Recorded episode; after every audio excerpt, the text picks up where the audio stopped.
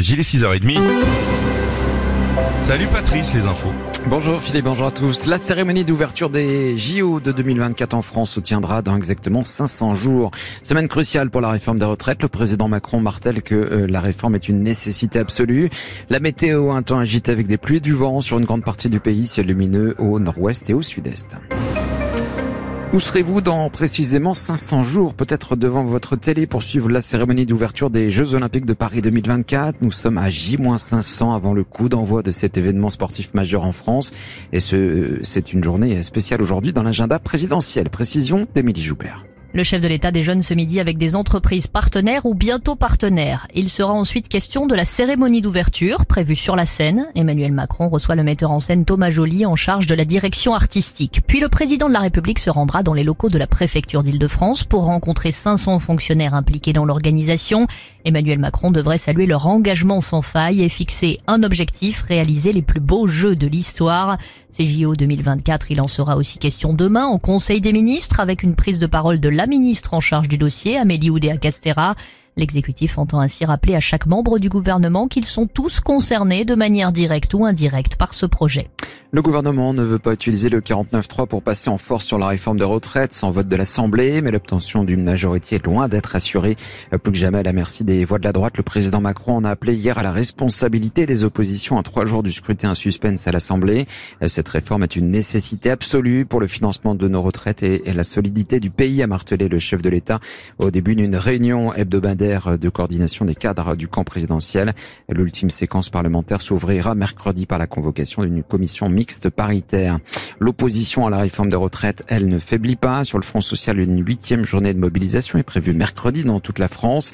La circulation des trains est en nette amélioration, mais reste perturbée sur la plupart des lignes ce mardi.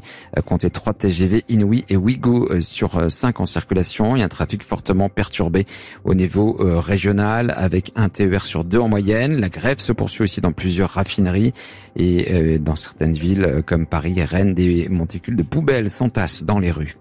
Le tribunal administratif de Strasbourg se penche aujourd'hui sur l'affaire du rayon vert de la cathédrale. Le phénomène visible à chaque équinoxe de printemps et d'automne a été supprimé euh, il y a près d'un an lors de travaux sur le vitrail sud. Une patine réversible a été posée sur la partie du verre responsable du rayon. Et depuis, nombreux Strasbourgeois réclament son retour au point que l'un d'entre eux a saisi la justice. Eric Ravel. Le rayon vert, c'est beaucoup plus qu'une querelle de clocher. Certains y voyaient un don de Dieu, d'autres le clin d'œil malicieux d'un restaurateur de la cathédrale lors d'une rénovation dans les années 50, ou tout simplement une source d'émerveillement. Quoi qu'il en soit, depuis un an, le Christ de la chair ne reçoit plus son auréole de lumière lors des équinoxes de printemps et d'automne, de quoi susciter la déception des touristes et des curieux, mais aussi la colère de Maurice Rosard qu'il avait découvert en 1972.